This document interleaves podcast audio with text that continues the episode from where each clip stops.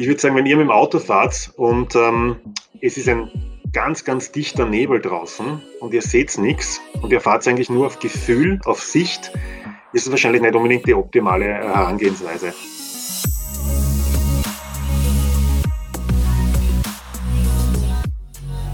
Herzlich willkommen bei Deal, dein Podcast für B2B-Sales von Praktikern für Praktiker. Und das heutige Thema, wie baust du eine erfolgreiche Sales-Struktur in einem Grown-up oder jungen Unternehmen auf? Unser heutiger Gast beschäftigt sich schon seit über zehn Jahren mit dem Aufbau von B2B-Vertriebsstrukturen. Dabei hat Unternehmen wie Meltwater, We Are Developers, die Future Zone vom Kurierverlag begleitet und dort Strukturen etabliert. Heute ist Christian im Unternehmen Iviso tätig und unterstützt dort beim Aufbau vom gesamten Vertriebsprozess. Ähm, herzlich willkommen, Christian Kasari, in der Show. Ja, hallo Jirschi, vielen Dank für die Vorstellung und auch für die Einladung und ich äh, freue mich schon ganz äh, toll auf das Gespräch jetzt. Ausgezeichnet, ich mich auch. Ähm, und ich habe mir im Vorfeld einige Fragen vorbereitet, äh, weil das Thema ja ein ganz, ganz besonderes ist. Ähm, was mich immer äh, interessiert hat, war, wie kommt es zu einem Punkt, dass ein Grown-up oder junges Unternehmen plötzlich eines Tages aufwacht und sagt, aha, wir haben keine Sales-Struktur, wir sollten da was machen. Wie kommt es überhaupt zu dem Punkt, dass diese Struktur nicht von Anfang an etabliert ist? Ja, das, das ist eine gute Frage. Also ich glaube mal, zu dem Punkt kommt es nie, muss ich ehrlich gestehen, ähm, weil ein Grown-up nie etwas sagt, sondern ich glaube einfach, irgendwann ist der Leidensdruck zu groß. Aber zuerst einmal äh, zu dem ersten Punkt, wie kommt es dazu, dass das nicht von Anfang an integriert ist? Das ist relativ, meiner Erfahrung nach, relativ leicht beantwortbar, nämlich dass wir, Jirsche und du, wir sind äh, schon im Sales zu Hause. Für uns ist das mehr oder weniger fast schon eine Religion. Ähm, für andere ist das gar nicht da. Ja, das heißt, Sales, was mhm. ist das? Da irgendwie mit Kunden sprechen, das kann ich so auch. Ja, ähm, das heißt, das passiert so nebenbei über Freunde, über das eigene Netzwerk, vielleicht über die Firma, wo ich ja einmal unselbstständig war und jetzt als Selbstständiger eben hineinverkaufe als erster Kunde. Und das funktioniert auch bis zu einem gewissen Grad. Äh, jetzt war ja deine Frage, mhm. glaube ich, auch, ähm, wie, warum gibt es keine Struktur? In, ja, die Frage Struktur? ist, die Frage ist, kommt es überhaupt so weit, dass, dass die Unternehmen äh, von Anfang an nicht eine Sales-Struktur oder Sales-Prozess aufbauen, ja? Was da deine Erfahrung ist? Ja, ähm, ich würde da gerne mit einer Analogie antworten. Und zwar jetzt momentan, wir sind ja in der Corona-Krise gerade und da fangen ganz viele Leute zum, zum Laufen an. Ist mir, bin ich drauf gekommen. Ich laufe schon relativ lang.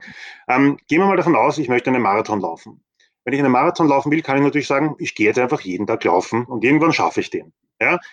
Kann sein, kann aber auch nicht sein. Die Frage ist, wie gut wird meine Zeit sein? Wahrscheinlich nicht so gut. Das wird so eher, ich komme halt durch, außer ich bin unglaublich talentiert.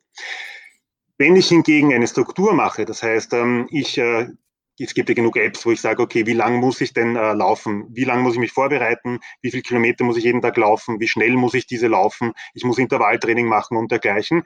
Dann habe ich ein definiertes Ziel. Ich sage zum Beispiel am Anfang, ich möchte, möchte unter vier Stunden laufen oder unter dreieinhalb Stunden laufen. Und dann schaffe ich dieses Ziel und habe ganz klar auch, ich meine, Marathon trainiere ich nicht einen Monat, sondern kommt auf meine auf mein Niveau an, sondern wahrscheinlich vier, fünf Monate, ähm, vielleicht sogar sechs. Das heißt, ich kann auch zwischenzeitlich immer Kontrollen machen. Bin ich am richtigen Weg? Funktioniert das? Ich sehe auch gut für die Motivation. Ich sehe eine Steigerung und ich kann das messen.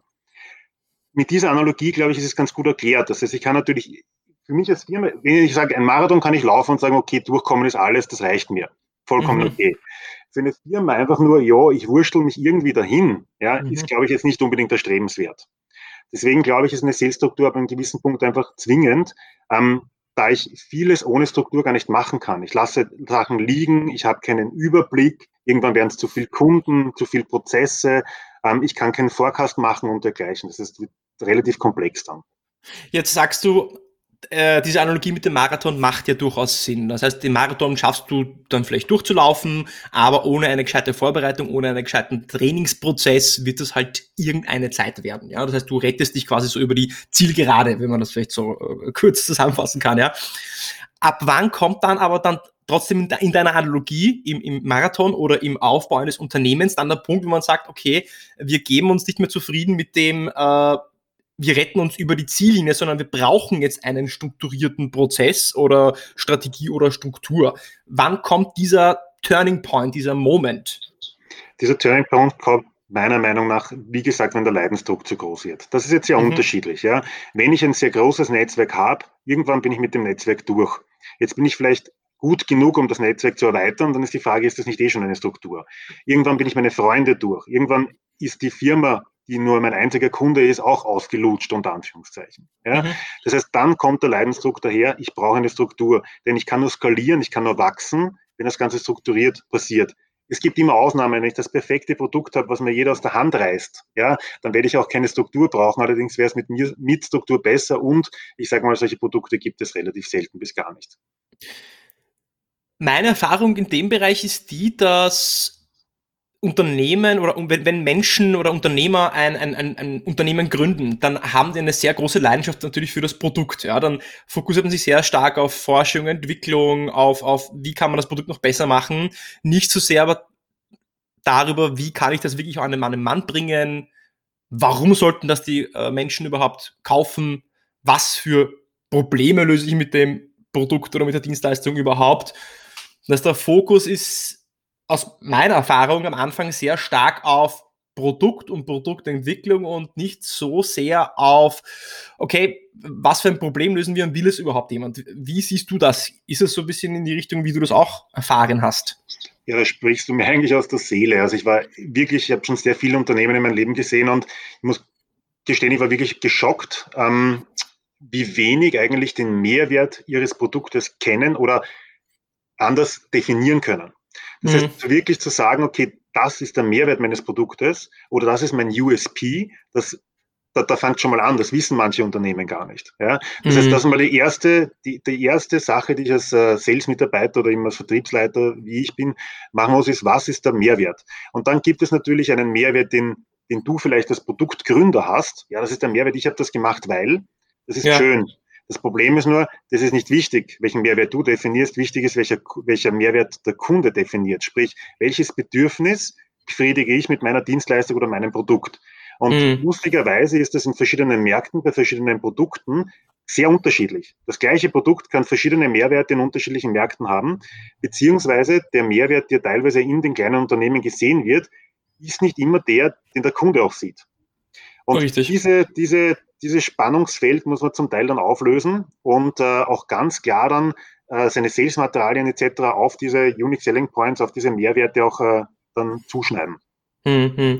Jetzt äh, gehst du schon ein bisschen jetzt in, ähm, in das Thema rein, wie baue ich denn jetzt eine Sales-Struktur auf? Ja, wenn man nochmal einen Schritt zurückgeht, äh, die Du hast gesagt, wenn der Leitungsdruck so groß ist, dass man jetzt einen ähm, wiederholbaren Prozess, eine, ein System, eine Struktur einführt, dieser Punkt kommt ja erst dann, wenn man sein Netzwerk durch hat, wenn man die Testkunden durch hat, wenn man über Word of Mouse plötzlich nicht mehr diesen, dieses Wachstum vorantreiben kann, was man vorantreiben wollen würde, muss man dann auch jetzt dann zum Business Development, Kaltakquise, Akquise, greifen und da auch Prozesse aufzubauen. Ja? Und das ist jetzt eigentlich so der, äh, das, das, der Kern von dem ganzen Thema.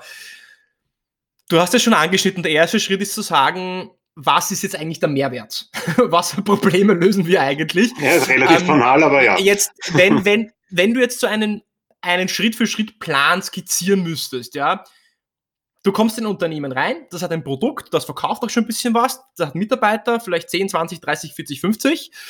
Ähm, wenn du jetzt da reingehst, worauf schaust du? Was sind Step by Step die Prozesse, der Plan, den du jetzt auch zum Beispiel anderen weiterempfehlen würdest, um eine Struktur aufzubauen?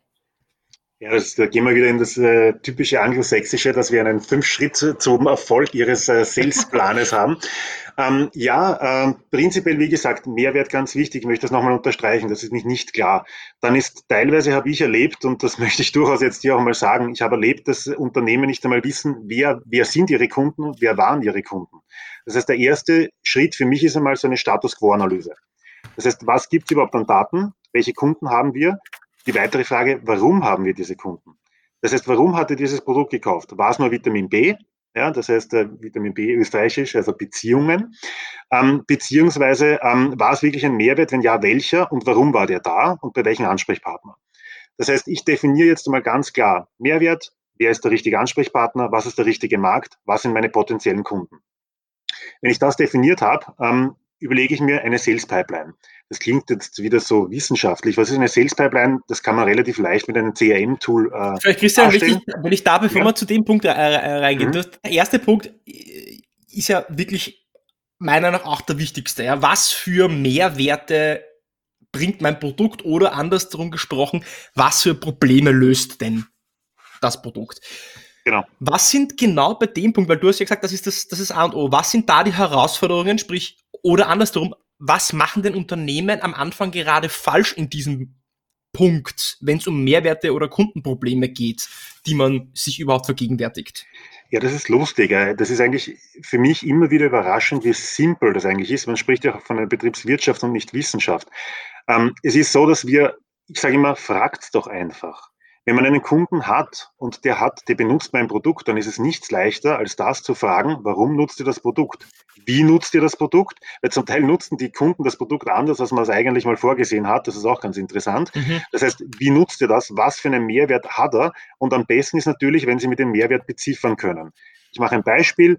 Ähm, wir haben mal äh, beide für, eine Software, für ein Softwareunternehmen äh, gearbeitet. Hier kann ich zum Beispiel sagen, diese Software bringt mir so und so viel Zeitansparung oder kann mir einen halben Mann wegrationalisieren oder schafft mir mehrere Kampagnen, für die ich normalerweise so und so viel zahlen müsste oder mach, macht etwas erst messbar. Durch diese Messbarkeit kann ich besser steuern. Mhm. Das heißt, das sind dann die Mehrwerte, die bezifferbar sind und die kriege okay. ich. Ich kann natürlich sehr viel vorab selber mir in meinem kleinen stillen Kammerl überlegen. Lustig ist aber dann erst, wenn das wirklich beim Kunden im Einsatz ist und ich dann wirklich merke, oha, an das habe ich gar nicht gedacht so nutzt ihr das, coole Idee, da muss ich vielleicht noch ein neues Feature einführen. Was fehlt dir noch? Das heißt, ähm, um jetzt nochmal auf die Frage zurückzukommen, Fragen, einfach nur Fragen, den Kunden fragen, wenn ich keine Kunden habe, Testkunden machen oder das vielleicht sogar gratis hergeben. Jetzt kommt es immer sehr auf die Branche und auf das Produkt an, ob das möglich ist. Oder vielleicht jetzt, ich bin jetzt in der Vorentwicklung tätig zum Beispiel, einfach auch mal sagen, okay, ich mache ein POC, also ein ähm, Proof of Concept, relativ günstig. Ähm, dafür schauen wir, funktioniert das überhaupt und dann kann man sofort eigentlich in die Breite gehen. Gut, das heißt, das erster Schritt, sagst du, ist erst einmal den Mehrwert und die Kundenprobleme zu definieren, die man löst. Und du sagst aber mhm. eigentlich was sehr Spannendes. Du sagst, dass angenommen, man, man entwirft ein, ein, ein Produkt oder eine Dienstleistung, man hat eine Idee. Ja, dann mhm. gehe ich ja schon mal an die Ideenentwicklung so ran, dass ich mir denke, okay, das ist ein Problem, was ich lösen könnte. Ich werde aber nicht den gesamten Mehrwert oder die möglichen Mehrwerte oder die möglichen zu lösenden Probleme meines Produkts in meinem Elfenbeinturm ähm, entwickeln oder herausbrainstormen, sondern ich muss das Produkt auch dann verkaufen. Ich brauche Testkunden, das muss ich am Markt bewähren und dann in der Interaktion mit den Kunden, wo ich mir ähm, einhole, hey, für was nutzt sie das, wie nutzt sie das, kommt man dann auch auf ganz andere Vorteile, Mehrwerte, Kundenprobleme, die man löst, ähm, die man davor vielleicht gar nicht gewusst hat oder ja, sich darüber Gedanken gemacht hat. Das ist ja mal einer meiner größten Takeaways von dem, was du gesagt hast. Ja, ja und vor allem ist, äh, glaube ich, auch ganz wichtig, dass man immer im Austausch mit dem Kunden steht. Das heißt, man will ja, man arbeitet zusammen. Für mich ist ein guter Deal ist immer einer, wo, einen, wo eine Win-Win-Situation da ist. Sprich, beide müssen einen Vorteil generieren durch den Kauf des Services oder des Produktes. Und wenn man gemeinsam an einem Produkt arbeiten kann, dann bringt man das für den nächsten Kunden wahrscheinlich auch etwas. Das heißt, das sollte man auch nie aus den Augen äh, lassen, dass man einfach mit dem Kunden gemeinsam entwickeln kann. Macht Sinn. Wenn ich jetzt das, also diesen ersten Schritt habe, ja, was, was sind jetzt die Kundenprobleme, die ich löse, sprich den Mehrwert, den ich bringe? Und du hast auch gesagt, man muss es quantifizieren können, so gut es geht, ja. Zeitansparungen, mhm. Kosteneinsparungen, wie auch immer. Oder einen zusätzlichen Mehrwert oder Umsatz, einen zusätzlichen Umsatz, den ich dann dadurch erwirtschaften kann, zum Beispiel. Was kommt dann? Ja, dann ist eben ganz, ganz wichtig, dass man sich überlegt, mit wem muss ich eigentlich sprechen, um das Produkt überhaupt verkaufen zu können. Jetzt hat man beim B2B immer das Problem, dass der Ansprechpartner unter die, also der Entscheider auf der einen Seite funktional, auf der anderen Seite vielleicht monetär durchaus unterschiedlich sein kann. Dass ich vielleicht, mein, dass die erste Hürde, die ich nehmen muss oder dass ich vielleicht bottom-up oder top-down arbeiten muss. Also, dass ich im Projektteam zum Beispiel, wenn, wenn das so organisiert ist, vielleicht mal einen Projektleiter anfixen muss, dem dann überzeugen muss, der dann eine Stufe raufgeht oder man macht es umgekehrt. Das kommt sehr aufs Unternehmen, sehr auf die Branche an. Das heißt, hier muss man auch immer schauen, für wen ist der Mehrwert, für wem ist welcher Mehrwert, weil der kann in unterschiedlichen Stufen massiv unterschiedlich sein. Mhm. Es kann zum Beispiel sein, dass man ein, eine super Software hat, der Ansprechpartner selber aber Angst hat, dass er dadurch wegrationalisiert wird und das wahrscheinlich gar nicht weitergibt. Wenn man eine Stufe höher geht, dann sieht er wieder einen riesen Mehrwert, weil das für den äh, natürlich toll ist, wenn er weniger Kosten hat. Das heißt, hier muss man auch ein bisschen aufpassen, mit wem spricht man und welchen Mehrwert kommuniziert man. Okay, das heißt, du sagst Punkt eins äh, Mehrwert, Punkt zwei sagst du, ich muss den richtigen Ansprechpartner definieren, sprich, welche, welche Abteilung, welches Buying Center und welche Funktion im Unternehmen ist für mein Produkt jetzt ansprechbar. Richtig? Genau, richtig. Und äh, vielleicht noch auf die Metaebene gehen. Ähm, welche, welcher Markt bzw. welches Land ist interessant? Also mhm. wir sind jetzt zum Beispiel draufgekommen bei Eviso. Ähm, wir sind im Automotive-Markt, also sprich äh, selbstfahrende Autos. Äh, das Ganze geht auch in der Robotik, was wir machen, unsere, unsere Einlösung. Und das Ganze ist natürlich auch bei ähm, Heavy Vehicles heißen die, also das sind diese riesen Bagger-Dinger, die auf den äh, Baustellen herumfahren. Das ist auch ein Markt, der sich gerade massiv entwickelt. Ähm, auch da kann man das nutzen. Das heißt, äh, hier kommt man teilweise durch Querdenken auf gute Lösungen auf komplett andere Märkte, wo man eigentlich ein ähnliches Produkt ganz anders einsetzen kann. Verstehe. Das heißt, du sagst regional, aber dann auch äh, branchenspezifisch. Ja, welche Branche könnte mein, meine Dienstleistung, Produkt nutzen, aber auch regional. Wenn jetzt sagst du regional, sollte man nicht am Anfang eher mal im Heimatmarkt bleiben, im Dach, Dachmarkt? Oder sagst du in Zeiten von E-Commerce einfach mal global alles verkaufen? Ich glaube, das kommt sehr auf die Dienstleistung an. Also prinzipiell, wenn man, äh, wenn man alles über online machen kann, also auch Kundengespräche etc., ist es, glaube ich, relativ egal, wohin man verkauft. Mhm. Hier muss man natürlich schon aufpassen. Ähm, es gibt Länder, die einfach äh, eine sehr schlechte Zahlungsmoral haben. Das muss man einfach im Vorfeld wissen.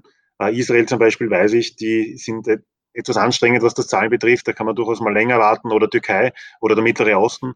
Ähm, in Amerika funktioniert es zum Beispiel sehr gut. Das heißt, auf sowas muss man natürlich auch aufpassen. Das heißt, kriegt man das Cash auch wieder. es gibt halt Länder, da gibt es keine Rechtssicherheit in dem Sinn. Ähm, aber ansonsten, glaube ich, kommt wirklich auf die Dienstleistung an. Wenn ich es im Dach einmal schaffe, warum nicht? Aber ich glaube, im Dach sich auszuruhen, wird auf Dauer nicht funktionieren. Hm. Das heißt, wir haben Schritt eins: was ist der Mehrwert, den ich bringe, beziehungsweise was sind die Probleme, die ich löse. Punkt zwei: Buying Center Abteilungen aber auch spezifisch, welche Ansprechpartner habe ich für meine Dienstleistung und Produkt. Da, wie, wie gehst du das jetzt an? Ich meine, angenommen, du hast jetzt bei ähm, Iviso eine Dienstleistung im Automotive-Bereich, etwas Hochtechnisches. Kannst du da so erklären, was deine logische, was, was die Herangehensweise war, zu definieren, okay, wem spreche ich jetzt zum Beispiel mit dieser Dienstleistung an, als Beispiel? Ist interessant eigentlich, weil da hatte ich mich wirklich auch mit, da, hat, da war ich mit diesem Problem konfrontiert.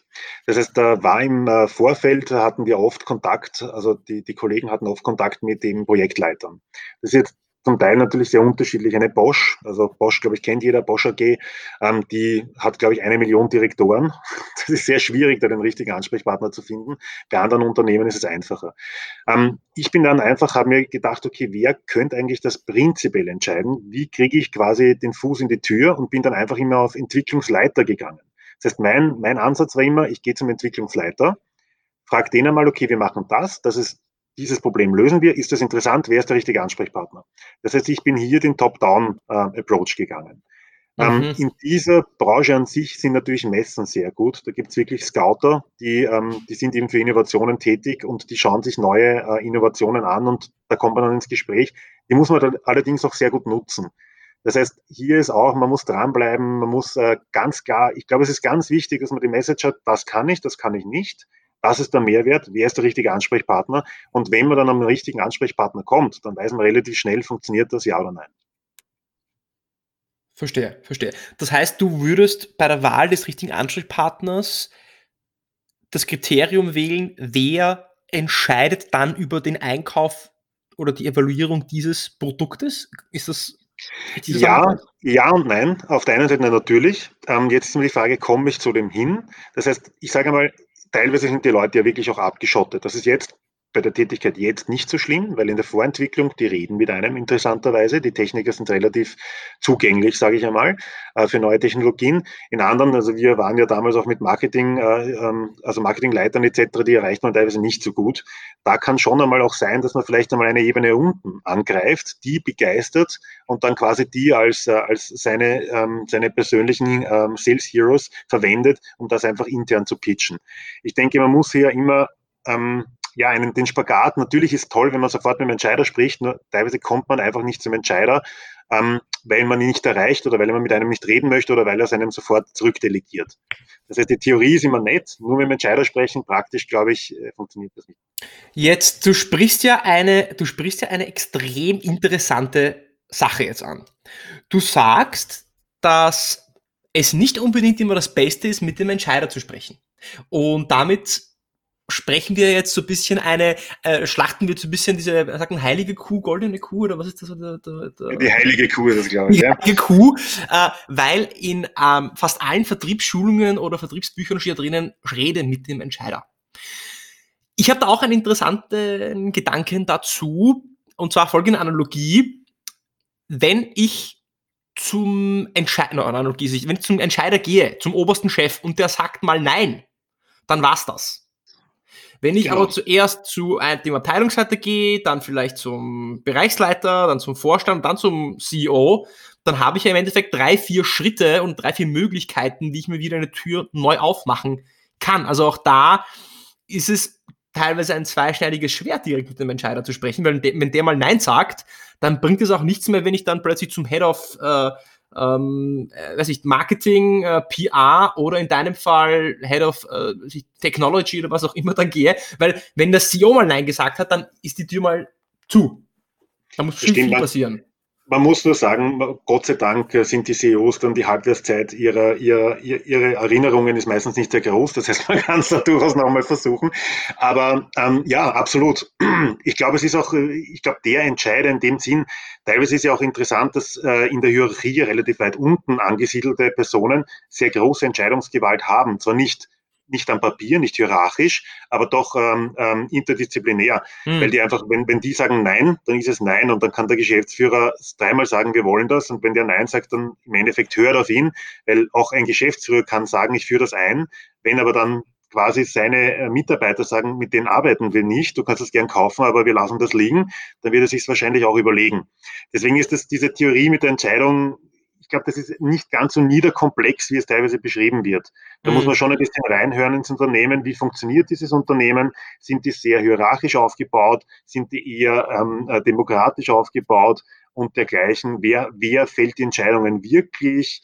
Ähm, natürlich im Endeffekt das, äh, das Hakel, die Unterschrift macht vielleicht der Geschäftsführer, aber ist das ein Formalakt? Entscheidet der mit? Ist, ist nicht immer ganz so niederkomplex, sage ich einmal. Verstanden wenn man jetzt das Buying Center und den Ansprechpartner definiert hat, dann muss man ja langsam sich Gedanken darüber machen, wie entwickle ich jetzt einen Prozess, der wiederholbar ist, um äh, vorhersehbare Ergebnisse zu schaffen. Ja, das heißt, dass, dass ich Rad nicht neu erfinde, sondern einfach einen Prozess habe, der bewährt ist, der mir Ergebnisse liefert.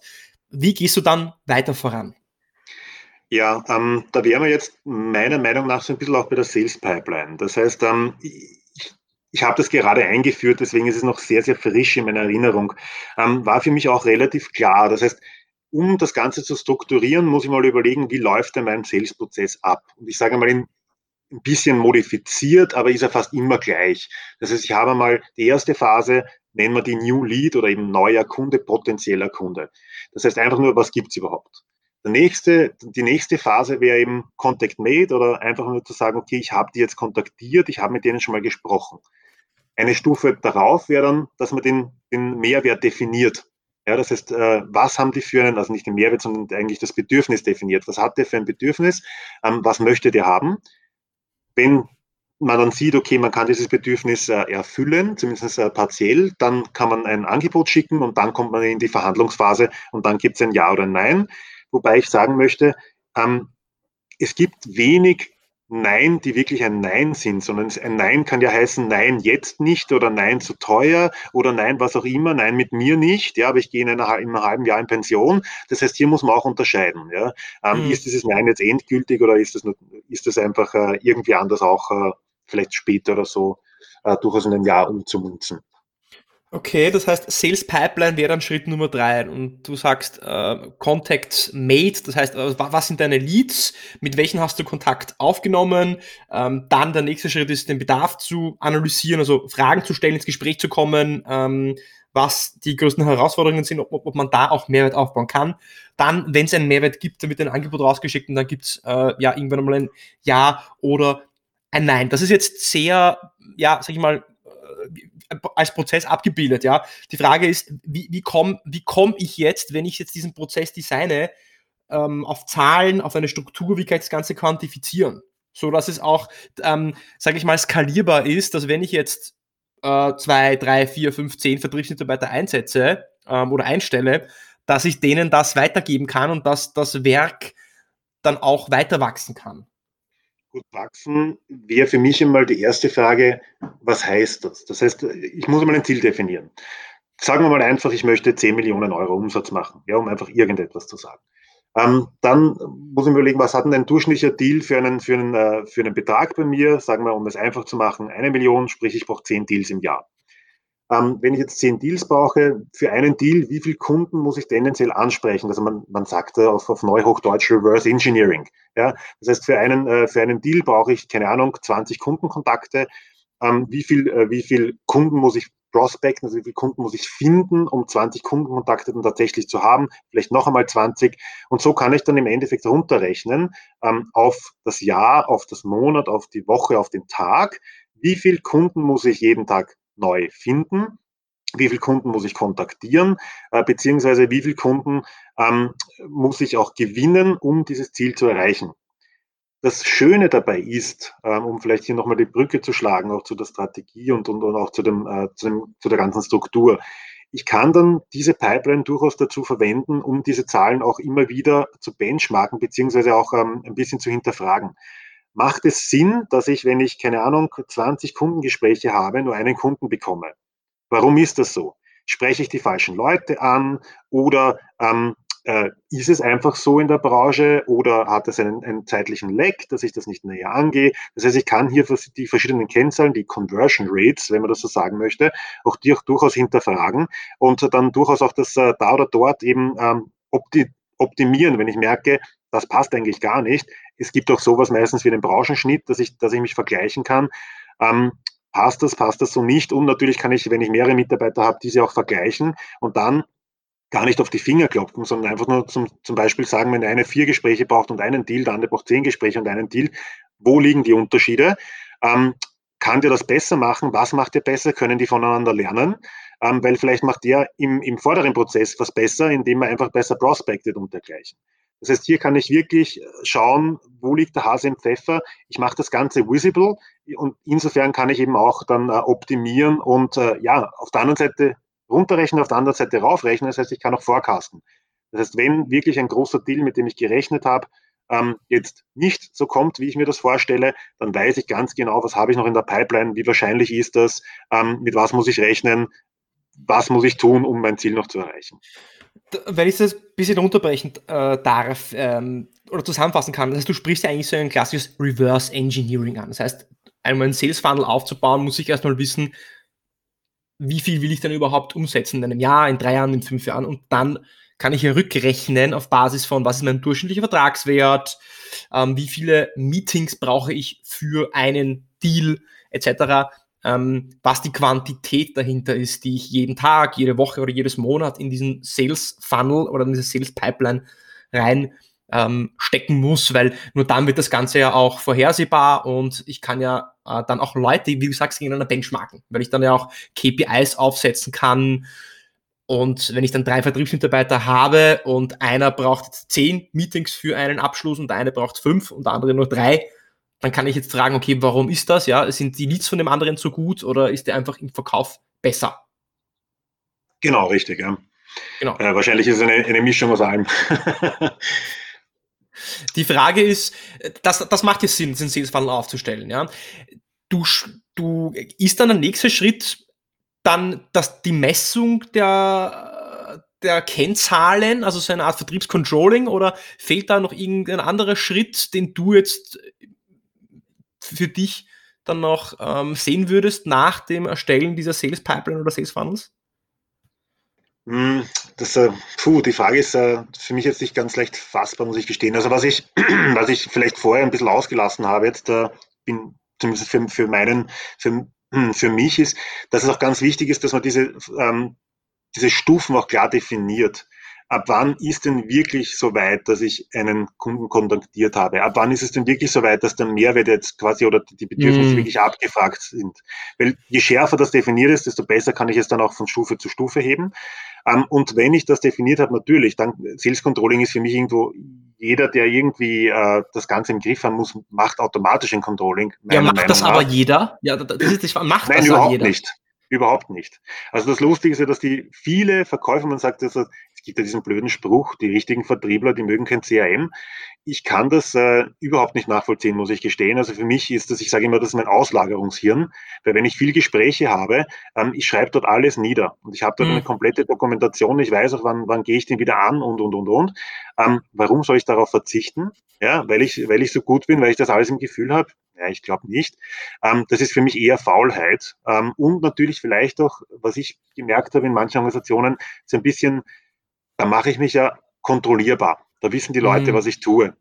Und ja, fair enough, aber ich glaube, im, im Sales, End of the Day, wirst du immer gemessen, weil es geht ja um den Umsatz und der ist messbar. Und wie du dorthin kommst, ich bin da relativ entspannt. Also meine Mitarbeiter können da hinkommen, wie sie wollen, unter Anführungszeichen. Allerdings muss funktionieren.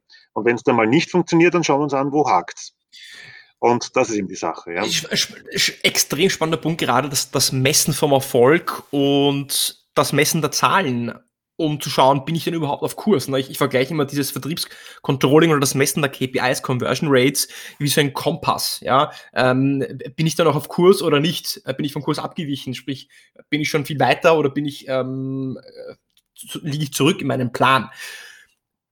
Was sind da die größten Herausforderungen? Ich kann mir zum Beispiel vorstellen, in so einem jungen, jungen Unternehmen, wenn es schon eine Struktur gibt, haben die dann schon ein, oft ein CRM? Ähm, wenn, wenn, wenn nein, ist es dann eine Herausforderung, das einzuführen? Äh, woran scheitert, es denn, dass die Unternehmen das so wenig machen, dass sie, dass sie keine, keine Messung dieses Erfolgs oder keine Messung dieser KPIs gerade am Anfang gar nicht machen?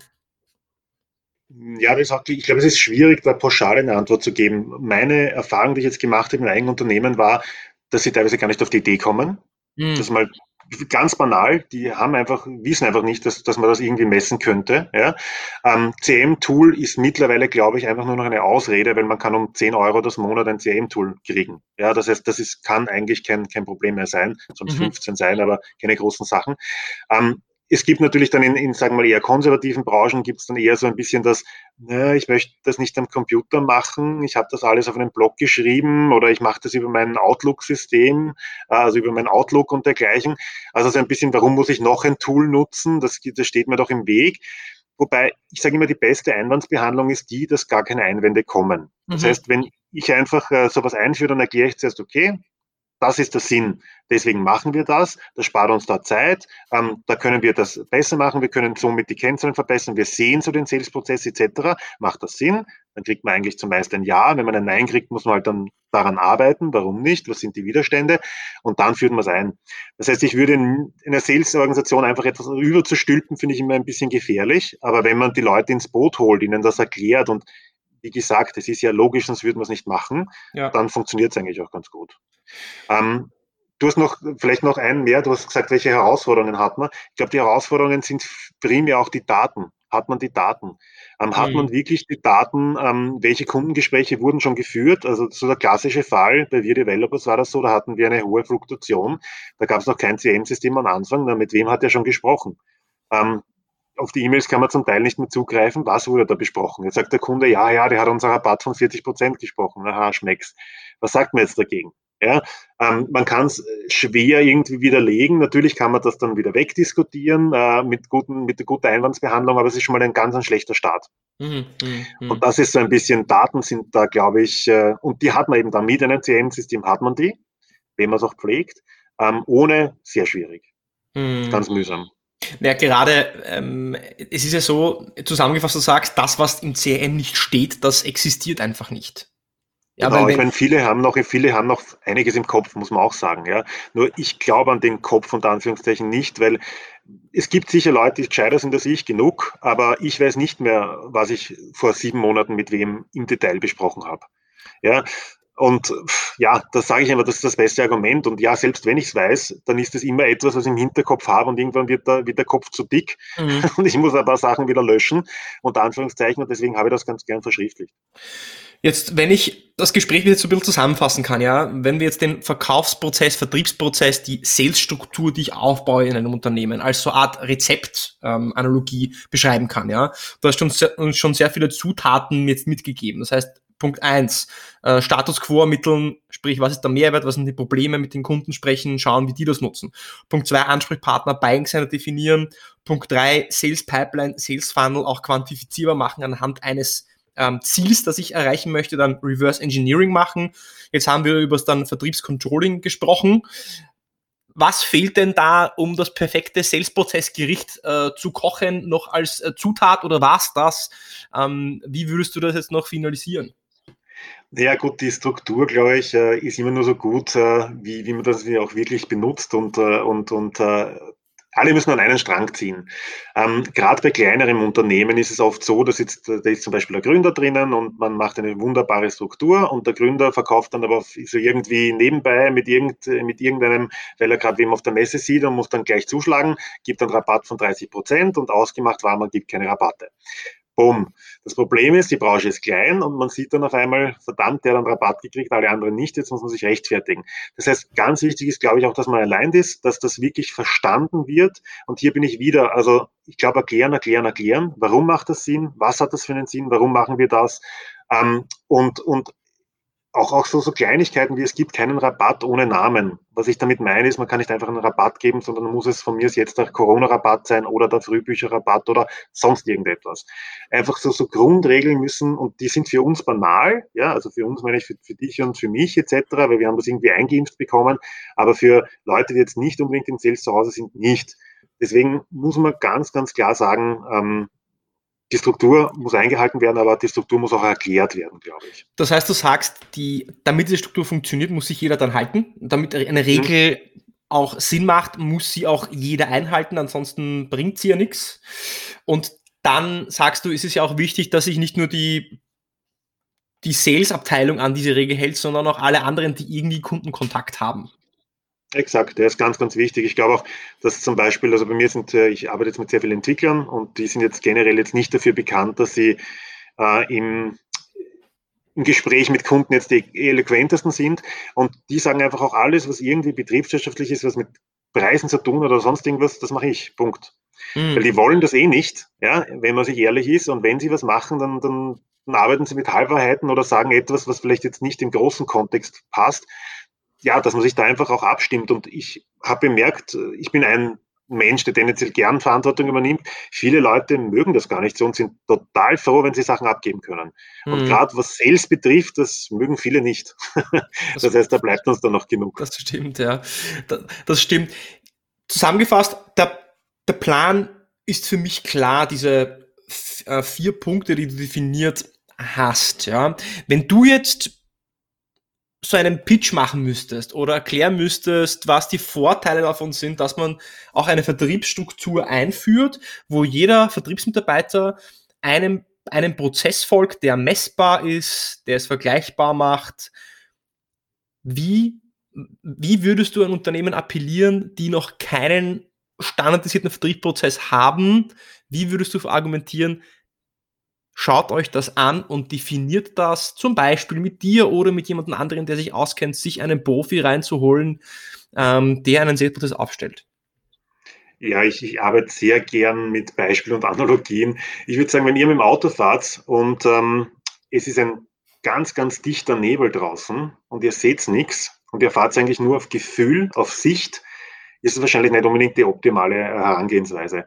Wenn ihr die Möglichkeit habt, hier ein, ein, ein Navi zu haben, was dir genau die Straße zeigt und vielleicht bestenfalls auch noch komplett die Straße ausleuchtet, dass du trotz Nebel etwas siehst, wird es dir wahrscheinlich lieber sein und du wirst dich sicherer fühlen. Ja, du kannst vielleicht sogar schneller fahren, das jetzt gut ist oder nicht, aber du kommst auf jeden Fall sicher nach Hause. Das heißt, warum soll man das nicht nutzen?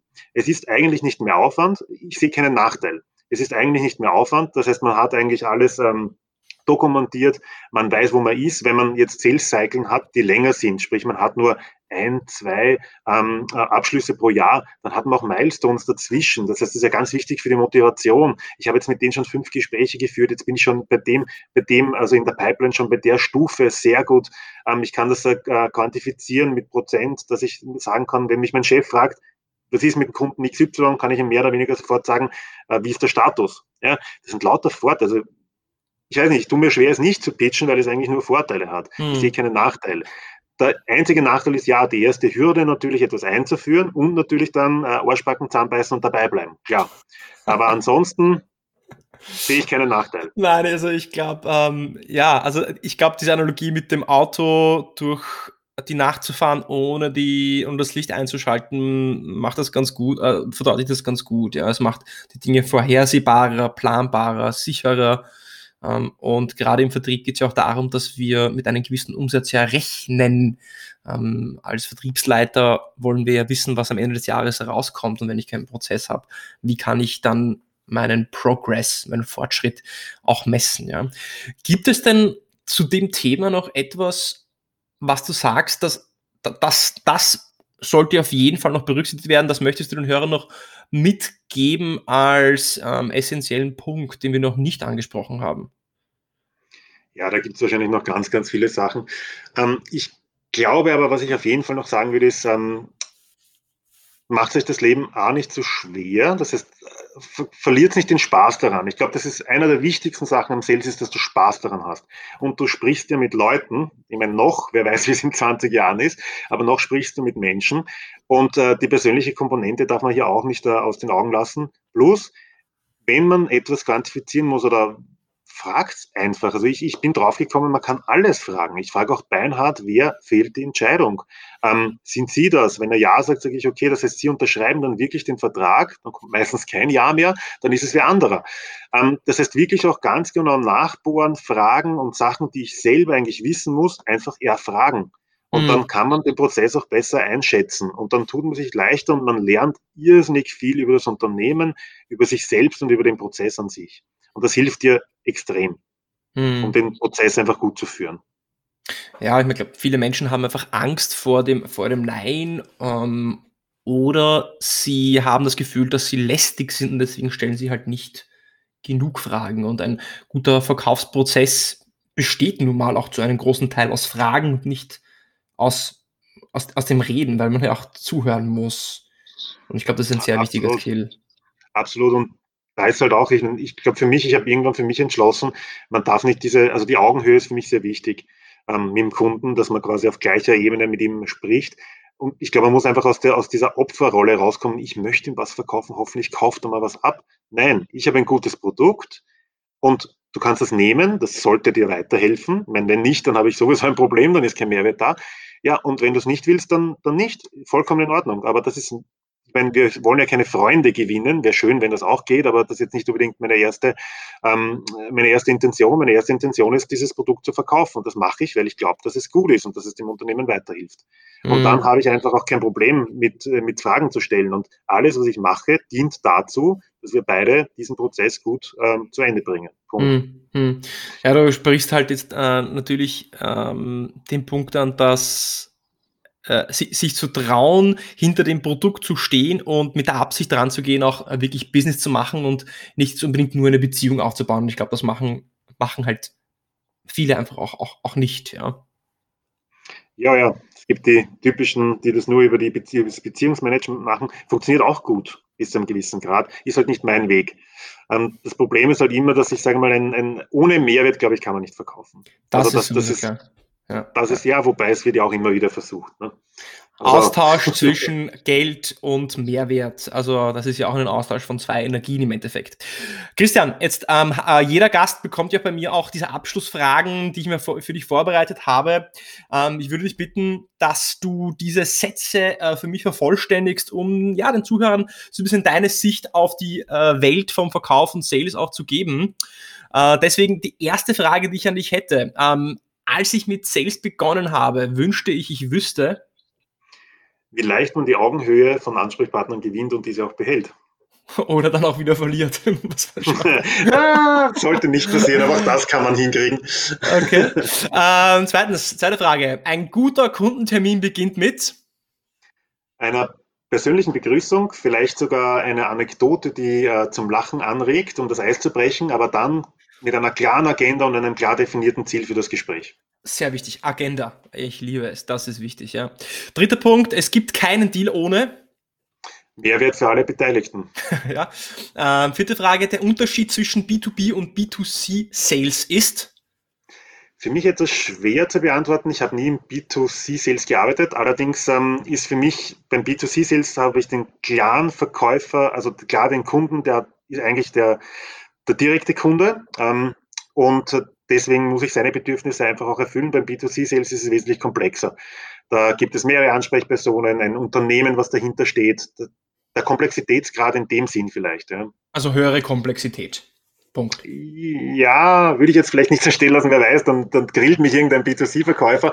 Andere, andere Komplexität. Okay, Gott sei Dank, Gott sei Dank diese Audience ist nur für B2B äh, gedacht, Christian, du wirst von keinem B2C-Verkäufer. okay. Außer er hört hier zufälligerweise rein. Ähm, die äh, Rapid 4 äh, fragen, dein bester Ratschlag, den du je bekommen hast. Ja, das ist ein Spruch, nicht verkauft haben wir schon. Den finde ich wirklich gut, äh, weil im Endeffekt, wenn man eben vor dem davor steht und sagt, okay, man, ach, soll man den jetzt noch anrufen, ich weiß nicht, und, oh, und verdammt, und wenn er Nein sagt, ja, wurscht. Nein, hat er quasi schon gesagt. Das heißt, den Status quo ist, dass ich nicht verkauft habe. Das heißt, es kann nur besser werden. Das heißt, nicht verkauft habe ich schon, sage ich wirklich ganz, ganz gerne. Das äh, nimmt die Angst weg, weil man ja eh nichts zu verlieren hat im Endeffekt. Ne? Genau. Der schlechteste Ratschlag, den du je bekommen hast? Ja, der war am Anfang bei Meltwater. der hatte die drei wichtigsten Sachen im Sales, Activity, Activity, Activity. Ähm, das heißt, möglichst viel am Telefon, möglichst viel telefonieren. Ähm, hat durchaus seine Berechtigung, allerdings, glaube ich, darf man die Qualität nicht aus den Augen lassen. Das heißt, Qualität geht bei mir vor Quantität. Nie unvorbereitet in einen Call hineingehen. Okay. Wie wird sich Sales verändern in den nächsten fünf Jahren? Ja, das ist eine schwierige Frage. Also die Frage ist leicht, die Antwort ist nicht leicht. Ähm, ja, ich glaube, es wird tendenziell schon weniger direkte Akquisitionen geben äh, mit Social Media und dergleichen, wobei ich glaube, die direkte Akquise über das Telefon stirbt nicht. Ich glaube, die ist noch immer extrem wichtig, wobei ich schon bemerke, dass jüngere Menschen, mit jünger meine ich jünger als ich, also 30 ähm, abwärts, die telefonieren weniger und schreiben mehr. Das heißt, mhm. ich glaube, es verlagert sich etwas. Momentan, glaube ich, ist das E-Mail noch immer sehr, sehr wichtig. Ich glaube, das bleibt ehrlich gesagt auch so. Aber es gibt durchaus auch Trends für Social Media, aber das ist halt sehr branchenabhängig. Mhm. Das heißt, ähm, ja, weniger, weniger mündlich, mehr schriftlich, glaube ich, prinzipiell. Ich habe gehört, dass jüngere Menschen heutzutage auch viele Audionachrichten schicken. Vielleicht verkaufen wir ja, ja. Audionachrichten. Ja. ja, das finde ich generell eine ganz interessante Sache. Ja. Und gut letzt, was ist denn dein Lieblingsfilm und warum?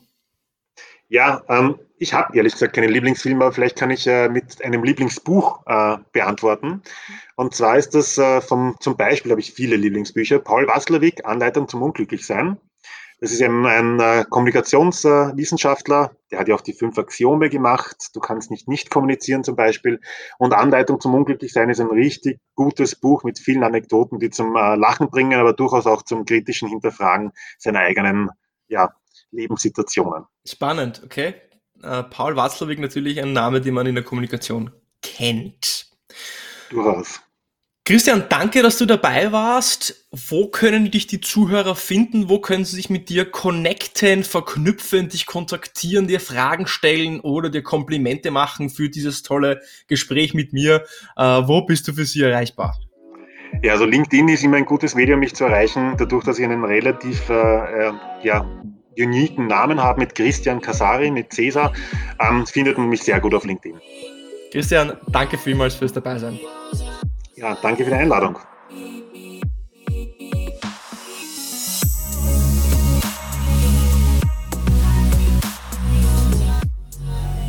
Das war also Christian zum Thema, wie baust du eine erfolgreiche B2B-Sales-Struktur in einem jungen Unternehmen auf.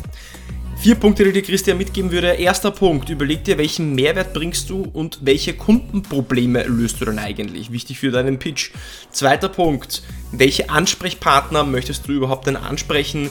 Was sind die Funktionen? In welchen Buying Centern sitzen diese? Dritter Punkt, Sales Funnel. Überleg dir, was für was möchtest du erreichen, was ist der durchschnittliche Vertragswert, wie viele Meetings wirst du brauchen, Kontaktanfragen, Leads und so weiter. Und vierter Punkt, Vertriebscontrolling. Messen, was getan worden ist, wie viele Leads hast du angerufen, wie viele Meetings hast du gehabt, wie viele Angebote hast du rausgeschickt, um zu schauen, ob du on track bist. Wenn dir diese Folge gefallen hat, dann abonniere uns überall, wo du uns auch gerade anhörst, sei es Google Play, Spotify oder iTunes. Mach doch einen Screenshot von dem Podcast äh, und poste es in deiner Insta-Story. Lass uns dein Feedback wissen und bis zum nächsten Mal beim Deal Podcast.